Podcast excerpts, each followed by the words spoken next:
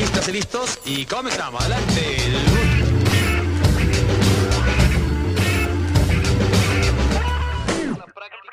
Hablemos Diseño, un programa dedicado a reflexionar. El diseño más hermoso del mundo. Yo tenía un botón sin ojal, un gusano de seda, medio par de zapatos de clown y un alma en almoneda. Una hispano Olivetti con caries, un tren con retraso, un carnet del atleti, una cara de culo de vaso. Un colegio de pago, un compás, una mesa camilla, una nuez o bocado de Adán, menos una costilla, una bici diabética, un cúmulo, un cirro, un estrato, un camello del rey Baltasar, una gata sin gato. Fragmento de la canción más hermosa del mundo, del disco de Joaquín Sabina, Dímelo en la calle. Desperté y la cabeza me daba vueltas. Hace tiempo que no sé si me encuentro dentro o fuera. Eh, supongo que no es una ventaja ni una desventaja.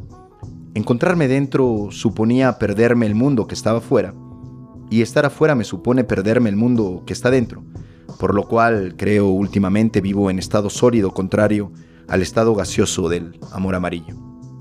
Más bien siento náuseas. La náusea como Antoine Roquetin, aquel personaje de Jean-Paul Sartre. Para colectar un poco de sentido decidí tirar un cable a tierra en lo que me gusta hacer o al menos intento hacer o simplemente hago.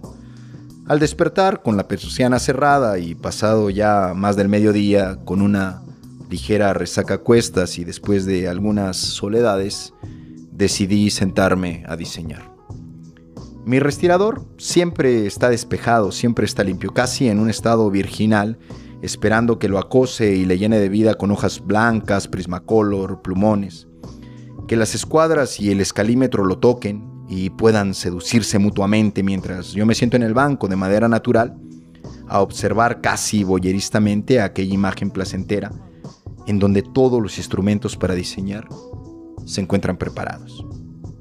A este festín solo falto yo. Me invitan a unirme y crear algo, cualquier cosa, cualquier tontería que pueda sacarme de este estado letárgico. Al no haber encargo del cliente, el diseño se vuelve aún más placentero y misterioso. Se diseña por el hedonismo de perderse en la textura de las hojas y los lápices que me sobresaltan con sus colores. Ahí de frente a la hoja ocurre un momento que me hace regresar a la náusea y a la vez alejarme de ella. Es como si no distinguiera entre diseñar o crear o jugar o a la vez todo se mezclara. Caigo terriblemente en cuenta de la importancia que tiene esa hoja en blanco, que me paraliza casi en automático. El lápiz no puede posarse en ella, está hechizada, está maldita. El blanco llena mis pupilas y las dilata como un ácido lisérgico. La hoja me observa, detenida y fijamente me reta. Se impone en el respirador y llena el espacio. Todos los demás instrumentos se alejan solapadamente del escenario creativo y me dejan ahí, solo con ella. Ahí toma protagonismo y me absorbe con sus dudas. ¿Qué podrá emerger de esta hoja? ¿El poema que me vuelva a la mujer perdida?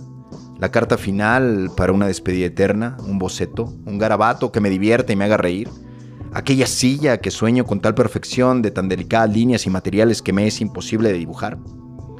¿Surgirá el plano de una llave que abra puertas infinitas?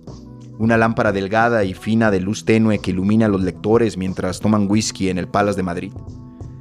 ¿Una tumbona de madera de ébano para una playa en Varadero? ¿O bien podré diseñar en esa hoja la bufanda roja que quisiera usar al regresar algún día a Buenos Aires. Desespero. ¿Qué puedo plasmar? ¿Qué puedo crear? ¿Qué puedo diseñar? Las opciones son tantas que la ruleta rusa de mi cabeza dispara una idea que estalla salpicando imágenes paganas. No queda más camino que llevarla a cabo, dibujarla, escribirla, diagramarla, iluminarla y darle vida. Pero, ¿será azarosa la elección o surgirá de mi más profundo subconsciente? ¿Será algo que quiero vomitar y sacar? ¿O lo que plasmaré será lo que me provoca la náusea? Trato de respirar. El banco de madera en el que estoy sentado casi al borde me parece un rascacielos. Un paso en falso y caeré al vacío vertiginosamente. Habré perdido la idea en las alturas y volveré a atravesar todos estos síntomas. Me aferro al lápiz y la punta afiladísima, para hacer daño, se acerca a la textura granulada de la hoja blanca. El momento es épico. Mi mano tiembla, pero trata de disimularlo, agarrando firmemente el lápiz de su parte inferior algo desgastada. La hoja se encuentra a la expectativa. Están a punto de encontrarse. Y el momento cumbre sucede, se tocan. Las líneas empiezan a aparecer una tras otra, casi en un ritual de posesión. El lápiz anda por mí y yo lo acompaño entre senderos que no conozco. El lápiz corre, corre, corre rápido y desprolijo. Pareciera no importarle aquello que hace. No sé si se está burlando de mí o si en realidad sabe bien a dónde me lleva. Sin gloria, pero sin pena. El lápiz sigue y sigue. Después del frenesí, la hoja se encuentra exhausta. El lápiz desgastado ha dejado mucho grafito en el camino y se ha mutilado la punta fina y brillante. Ahora, después del encuentro, es chata y deforme. La hoja no tiene ya lugar para fecundar otra idea. Está cubierta y poseída. Algunas arrugas asoman. Ambos descansan uno sobre otro como un par de amantes. Yo desde mi banco y con la mano desmayada miro la escena y me cautiva. La náusea se ha ido por un instante y en ese instante contemplo en esa hoja el diseño más hermoso del mundo. Soy Néstor Damián Ortega, esto es Hablemos Diseño. Un programa dedicado a reflexionar.